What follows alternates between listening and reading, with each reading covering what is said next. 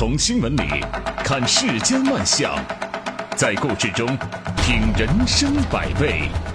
正涵读报，欢迎您收听正涵读报。在我们节目播出的过程当中，欢迎您通过微信与我们保持互动，就我们的节目内容发表您的观点。微信公众号您可以搜索 zhdb 八零零加关注，也欢迎您使用蜻蜓 FM 和喜马拉雅 APP 搜索正涵读报，关注我们的节目。好，来说今天的头条。最近有一部电视剧很火，这电视剧名字叫《都挺好》。这个剧里边，苏家父母。一生大半的积蓄都花在了这个二儿子苏明成身上，然而呢，他却认为苏家三兄妹只有他长期陪伴在母亲身边，这是母亲自愿为他付出的，他没有在啃老。都挺好。这个电视剧引发的刷屏和讨论，不止于剧情本身。有网友用这个陪伴式啃老来形容苏明成们，就是表面上是陪在老人身边。实际上，吃穿住行全部都依靠老人，并且最终榨干了老人的血汗钱。就和我们传统的这个啃老族相比，陪伴式啃老族常常把他们的行为美化成常回家看看，并因此具备了强烈的道德优越感。那我们该怎么来看待这种陪伴式啃老？那究竟父母自愿给钱算不算啃老呢？呃，事实上和传统的啃老相比啊，这个陪伴式啃老虽然也挺面目可憎的，但是我以为，就是这个词组里边虽然有啃老，但是我们更不应该忽视和贬低的是陪伴。也就是说，当我们在评判陪伴式啃老的是非以前，我们有必要先重申这样一个常识：哪怕你不啃老。但如果说你没有办法给予父母必要的陪伴或精神关怀，你和那个啃老族本质上是一样的，都是不孝顺的人。因为赡养父母不仅仅是物质赡养，不仅仅是不啃老，更重要的是精神赡养，是理解、尊重、关心和体贴老年人的精神生活。所以说，从这个意义上来看呢，苏明成的确是啃老了，但是他给予了父母陪伴。如果说能够让父母的晚年生活免于孤单，那么这种陪伴也是聊胜于无。所以说，千万先别忙着指责苏明成，也许你自己就是苏明哲。那么由陪伴式啃老衍生的另外一个争议是什么呢？就是父母自愿给钱算不算啃老呢？呃，苏明成认为自己不是啃老族，他的理由他的理由非常具有代表性，就是这些钱都是我妈给我的，我妈还说这些钱不用还。啊，我妈为什么给我钱呢？是因为她爱我，我也疼她。再说，我爸也没让我还呢。那这个症结就在于这个自愿上面啊。因为种种传统和现实的原因呢，中国式家族大多缺乏这个边界感，很多父母没有自我，他们把全部的爱都投到了子女的身上。他们的生活是以子女为重心的，他们自愿为子女付出一切，甚至牺牲自己的一切，而且他们也以这样的付出和牺牲为乐。他们就是通过付出来找到自己的价值感和存在感的。呃，就像过年从老家返程，很多人都在晒这个汽车后备箱，满满当当的，其实都是父母的爱，父母的心意远远大于他们的价值。呃，但是呢，当父母的付出涉及到大额的金钱，并且影响他们的生活质量的时候，子女如果照单全收，并且没有归还，那么我觉得这就是啃老。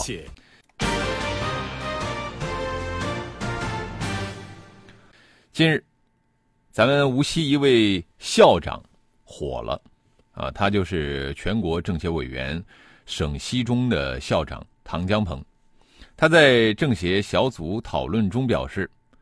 要求学生复习备考很有必要，但不能去搞杀气腾腾的百日誓师动员大会，不能让校园里边充斥着“只要学不死就往死里学”这种血腥的标语。高考前夕啊，通过一些百日誓师、成人礼这样的活动，给考生们打打气，巩固一下信心，调整一下心态，这好像没有错啊，而且呢，也有着积极的意义。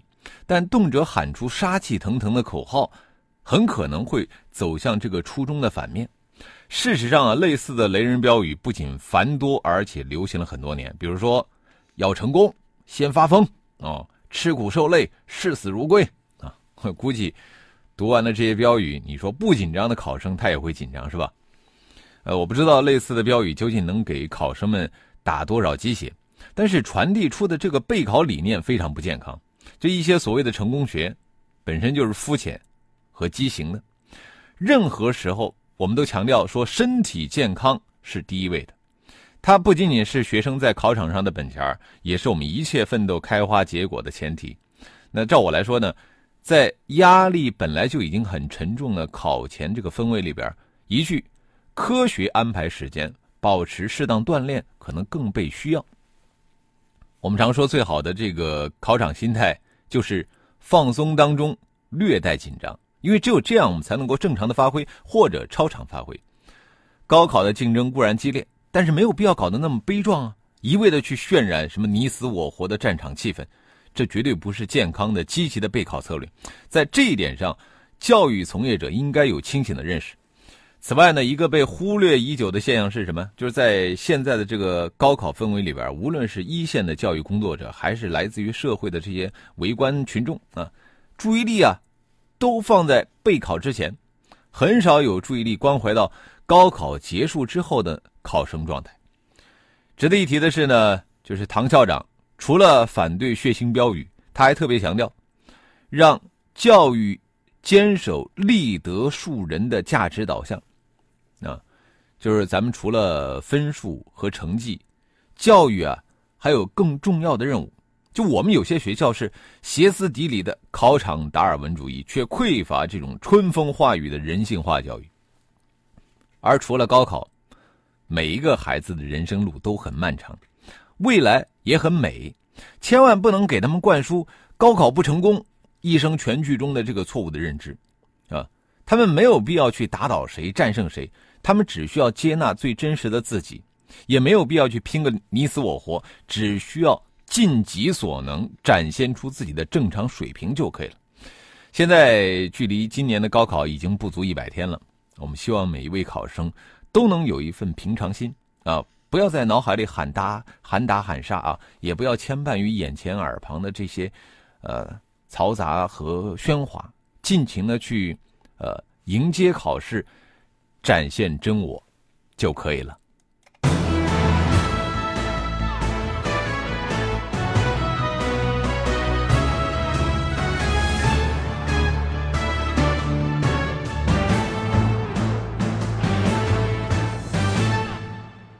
现在的这个教育环境啊，我们的教育家啊，其实有很多事情可以做，是吧？我们继续来关注两会。中国人民银行副行长陈雨露日前就金融改革与发展相关问题回答记者提问的时候表示，现在征信很多都用在了社会领域。我们看到很多女孩找男朋友，未来的岳母说：“你得把人民银行的征信报告拿来看看。”哎，这不是玩笑话啊！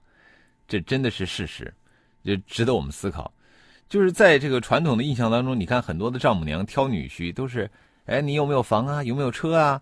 还有彩礼那准备的怎么样啊？但是现如今啊，越来越多的丈母娘开始要这个征信报告了，这反映出我们现在一个择偶观念的新变化，就反映出了征信在人们心目中的位置是越来越重要，反映出征信机制建设的成效和影响力。但是在这里，我要提醒。收音机前的各位准丈母娘是吧？这个人民银行的个人征信报告，它只涵盖了公民综合信用的一小部分，它只能反映公民的这个金融征信的状况，而不能反映出公民的其他信用情况。我们还有大量的公民的信用信息，散见在很多部门的征信系统当中。你比方说，呃，法院记录失信被执行人的信息，啊。市场监管部门主导的市场主体信用信息的公示系统，还有记录企业以及什么董监高这些投资人的信用信息的这个，另外像民航、铁路部门记录霸座呀、激闹这些失信旅客信息，旅游部门记录不文明旅游信息，公安部门记录违法犯罪信息，人社部门记录拖欠农民工工资的老赖信息，教育部门正在建立教师性侵犯罪信息库，还有商务部门。正在打算建立家政服务业的信用机制等等，种类繁多啊，数据分散，管理多门，呃，这么多的征信报告，我觉得非常考验丈母娘的阅读和整合能力啊，这非常不利于丈母娘对准女婿的信用状况做快速的判断和准确的把控。呃，所以说我觉得我们有必要把这些分散的评价体系真正的整合到一起啊，改造成一个一口信一口出的综合版本。我们期待不久的将来，这个综合版的征信报告会成为每一个公民的信用身份证。而丈母娘呢，在挑女婿的时候，也会把这个综合版征信报告当成一种重要的参考。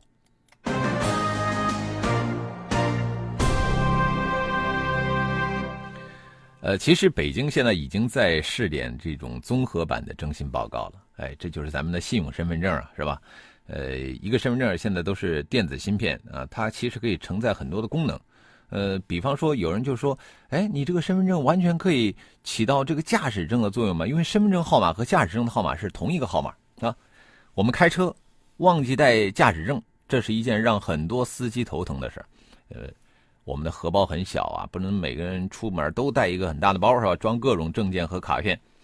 全国人大代表、世纪荣华投资控股集团有限公司的董事长崔荣华建议，驾驶证和身份证是同一个号码，可以取消驾驶证，通过信息、大数据应用和生物技术，把这个驾驶资格绑定身份证。呃，崔荣华代表认为，咱们国内多地已经开展电子驾照的试点。那这为取消驾驶证、实行驾驶资格绑定身份证积累了经验。交警呢，将来完全可以通过身份证来查验司机的驾驶证信息，处理交通违法问题。在这个全面推进信息化建设的大环境下，啊，就越来越多的领域在使用电子证件。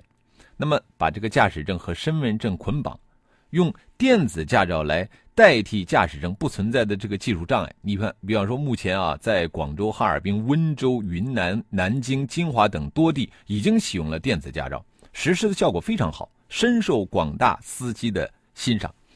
那么，根据《道路交通法》规定，没有随身携带驾驶证，无论驾驶人行驶中违法与否，均不允许驾驶人再驾驶车辆。所以说啊。这个司机平时开车总是要把这个驾驶证呢带在身上，万一忘记带了这个驾照，或者是不小心把驾照弄丢了，如果碰到交警查车，就会有被罚款和扣车的可能。呃，忘带驾驶证其实往往都是个人因素所导致的，这个其实是属于轻微违规，对社会啊没有危害性。我觉得呢，我们也没有必要，这个交警没有必要过于严厉的去处罚。因此，交警查验电子驾照。核实驾驶证合法后，就不会以未随身携带驾驶证、行驶证为由对驾驶人进行罚款和扣车，从而减少由此给老百姓带来的麻烦。这个电子驾照，它的全国统一和普及，完全符合我们国家的信息化建设规划，也是为民办实事。我觉得这个事儿应该早日纳入日程表，尽早的落实下来。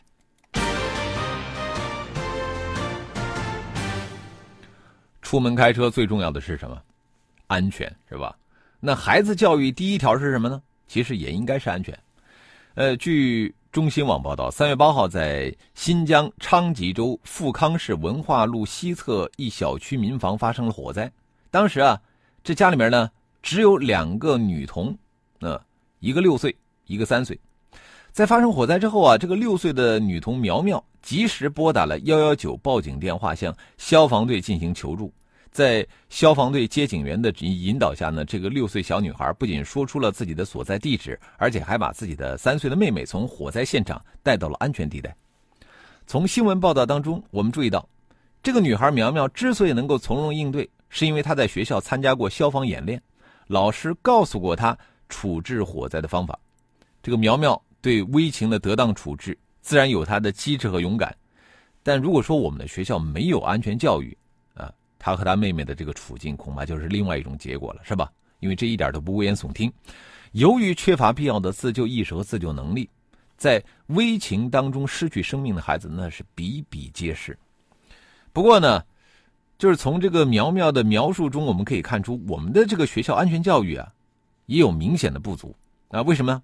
你看他对消防员描述的时候呢，说老师告诉他，遇到火灾的话呢，可以用一个大盆子盛水把火扑灭。要是扑不灭的话，可以打幺幺九。你这苗苗完全是一个好学生啊！他这一次发生火灾以后，完全按照老师的话去做了。他是先用一个小杯子啊去灭火，然后呢用一只壶去接水去灭火，最后他才选择报警。但事实上，这真的是一个很大的隐患啊！就如果说遇到易燃易爆的火灾，包括一些这个电路火灾，这种做法是非常危险的啊！孩子在遇到危险的时候，其实最好的方式是立刻报警啊，然后逃离现场，呃，这才是我们必须灌输的正确观念。这个儿童的安全教育，我们喊了很多年，但事实上其实并没有引起真正的重视。你看我们现在很多的学校，是吧？虽然说开了安全教育的课程，甚至还自编了教材，但是呢，一般呢都是应付上级的这个上级部门的要求啊，呃，骗一骗这个教育部门，并没有配置专职的教师，并且呢，本来就少的可怜的这种安全教育课，往往都被语数外给挤占了。那么这样的后果就是什么呢？是我们多数学生在安全自救方面的能力极其有限，啊，每年的寒暑假频繁发生的学生非正常死亡事故就是很好的例证。我们一直讲素质教育，但是我觉得我们的孩子的这个素质不仅仅是他会什么几门语言、几种乐器、什么奥数能考得好，他们更应该具备一种临危不惧的心理素质以及解决问题的综合能力。综合能力这是最重要的。再者了，我们所有的教育对象都是孩子本身，这个皮之不存，毛将焉附啊！安全比什么都重要，安全知识和技能才是孩子最基本的素质，因为我们只有教会孩子自我保护，确保孩子能够安全健康的成长，其他的教育才能体现出价值吗？那么从这个角度来说，不管是学校也好，还是家长也罢，安全教育都应该被真正的重视起来。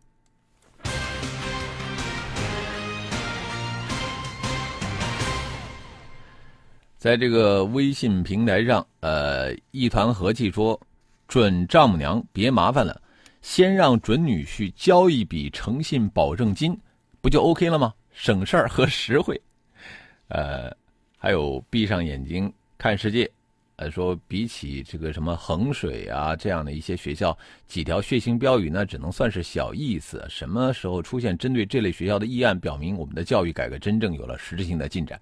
可乐说。一个个企业单位都说不重学校、不看重学历，只看能力，但没有名校学历这个敲门砖，谁会给你展现能力的机会呢？那大企业谁会要你呢？呃，是根本不会去你们学校招聘的。田小圈说了，如果什么的江苏、河北、山东考生跟北京、上海、天津一个录取的政策，这类标语就不用说了，肯定少了。嗯，呃，涉及到一个这个招录公平的事儿啊。水晶庄主说：“标呃标语那都是表面上的东西，即使没有了标语，老师、学生、家长一样要拼。这其实是一个囚徒困境的博弈环境。呃，唐校长的提案隔靴搔痒，并不能真正减轻孩子们的负担。嗯，斌哥他说脱单千万条，信用第一条，信用不合格，单身两行泪。这个套的倒挺好的啊。呃，再来看到。”上善若水，他说：“确实，男女都得看看。买房子的时候，呃，见过好几个，其中一个信用记录不良，办不了贷款的啊。”这个神采飞扬说：“坚决支持。呃，驾驶证这种老物件，新科技早就可以替代了。改革进度最慢的就是国企行政部门。如果没有马云这些民营企业的竞争，估计咱们中国现在落后二十年。”三弟说：“要不然出门还是得拿那么多的证。”太麻烦了，现在身份证都可以做这个车票使用，挺好的。对啊，这就是进步，是吧？咱们不用去取票，直接拿身份证刷刷票，刷票就上车了。土豆说刷脸更好，什么证都不需要，一张脸走天下。